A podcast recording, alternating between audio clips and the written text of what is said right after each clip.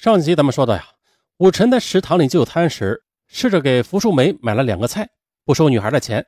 啊，这一幕啊，恰好的被吴永兴看到了。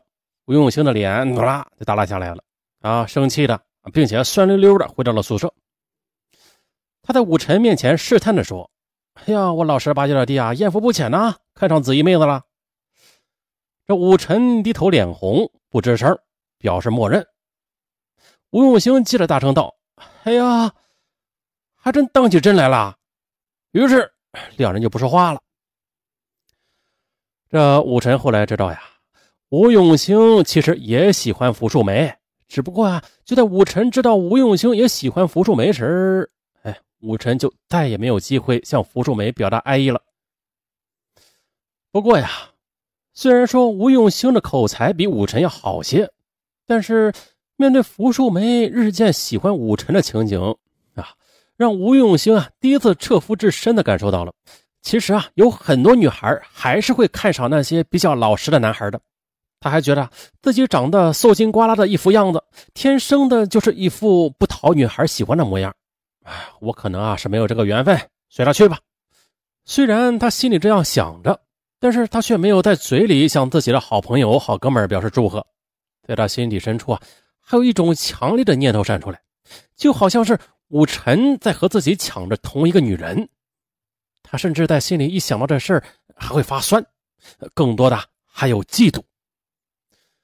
但是呢，最终促使他下手的不光是因为傅淑梅的事儿，后来呢又发生了另外一件事儿，还有的就在这个时候，他又碰到了另外一个比他年纪要小得多的安徽小老乡，这人叫做葛武季，当年还不到十八岁。嗯，吴永兴知道自己不讨女孩喜欢，因为和武臣比起来啊，他身上还有许多恶习的，比如喜欢玩牌，就是赌钱的那种；还有呢，他还喜欢去游戏机厅玩，这打游戏太花钱了。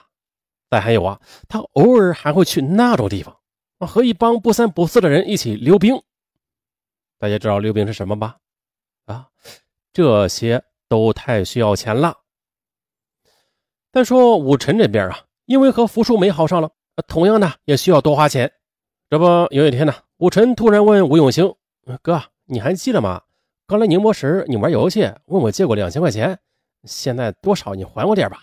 我和淑梅在一起，钱不够用。”这吴永兴当然清楚了，武臣问他要钱是他欠他的。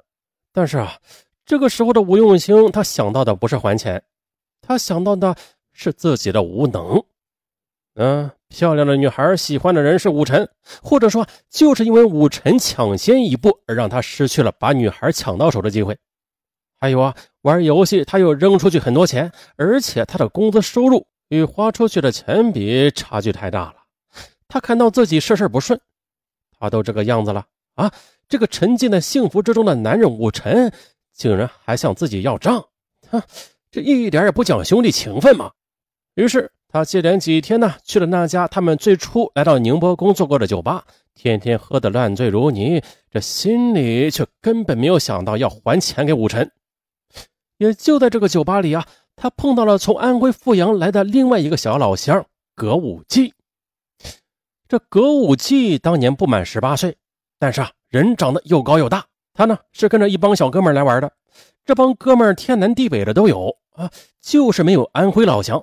所以，葛武季一听吴永兴说也是阜阳人，这亲切感一下子便拉近了两个人的关系。葛武季顿时就热血沸腾起来啊！他一口一个哥的叫着吴永兴，吴永兴也装大哥啊，当场就拍着他的肩膀说：“啊，以后小弟跟着哥干，今天哥来买单，你们尽管点，尽管喝，叫你们这帮兄弟一起来。”哎呀，这晚两人就喝到了第二天凌晨三点，啊，实在是喝不动了。葛武季便搀扶着吴永兴回到宿舍，一路上，吴永兴对葛武季也是大叹苦水。可是接下来啊，葛武季跟着吴永兴混，他没活干呢。啊，这葛武季每天的吃饭都是由吴永兴来负责，他呢也感受到了吴永兴每天与武臣在一起的那种痛苦状，就是那种相互的看着不顺眼啊，在一起挺尴尬的。这葛武季吃别人的，喝别人的，一心想要报恩，他就说呀：“哎，哥，你开口说一句，我发现了，你瞧武臣那小子不顺眼是吧？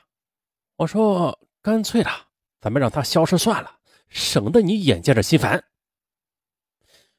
这一天晚上，两人又喝酒了。歌舞伎啊，一番乱谈，吴永兴的心头一震，他觉得论情义，这小老乡比武臣更明事理儿。好啊，咱们再商议一下如何消灭他。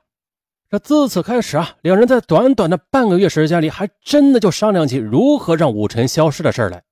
但是武臣压根就不知道啊，这死亡的脚步已经在向他步步紧逼。看似沉默寡言的两个兄弟老乡，竟然在秘密的合计着让他消亡的事儿。两人的杀人计划在一步步的形成。二零零八年五月四日中午十一点五十分，星期天，武晨休息，他没有去福树梅那儿。三个老乡一起在宿舍里喝酒。这吴永兴和葛武继拼命的给武晨灌酒，武晨很快的就喝趴下了。此时呢，吴永兴和葛武继也假装的倒在了武晨身边。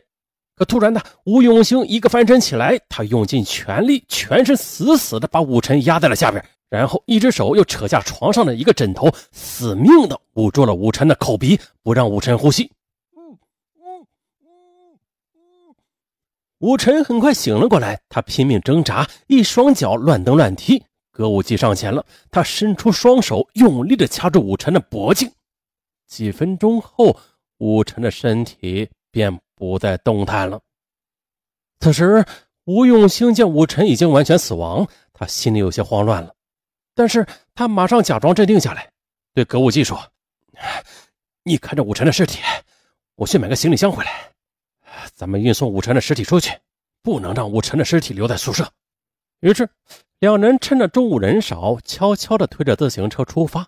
自行车上呀，就驮着这只装有武晨尸体的超大旅行箱。他们行进了六十多公里之后，沿着小路走，他们又来到了余姚市的路布阵，接着又穿过关路岩村。最终将目标选择在了杭甬高速公路下的一处涵洞旁的杂草堆里。这一带的吴永兴来找老乡玩过的，他熟悉。吴永兴说：“这种地方呢，一般情况下是不会有人来过的。涵洞里又没有水啊，什么人会来这个地方玩啊？以后的这尸体烂了，就更没有人知道箱子里边装的是人了。”案发之后，为什么长时间无人知晓高速涵洞下的抛尸啊？这一时成谜，嗯，先放下这个不说。这胆大妄为的吴永兴坚信，最危险的地方就是最安全的地方啊！杀了人，他居然不离开宁波，还继续住着，只是换了几个单位工作而已。但是家里嘛，他是不敢回去了。直到有一天呢，武晨的亲人们在联系不到武晨时，电话里找他，他回答很淡定：“嗯，他早就走了，离开宁波了。啊，对了，还是我寄给他四百元钱买的车票呢。”好像是回去了吧，啊，也可能是去了郑州或者四川。哎，不是，我说你们都不知道啊。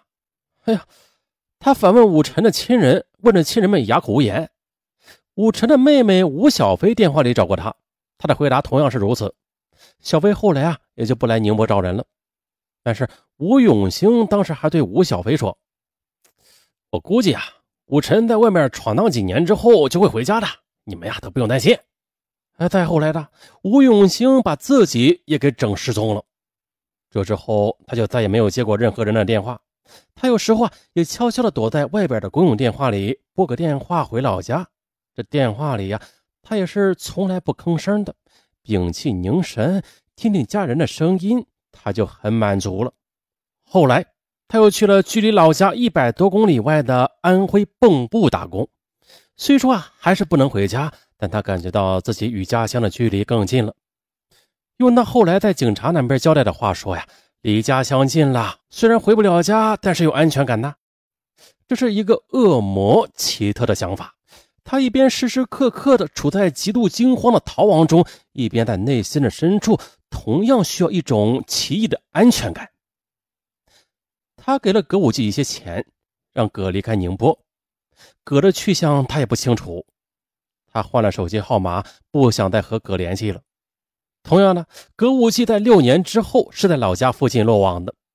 可和吴永兴有所不同的是，这葛武基被抓之后，对警察说的话是：“如果再让我熬上一两年，我还真的就忘了我曾经杀过人。”哎呀，那时的我真的还是个小孩啊！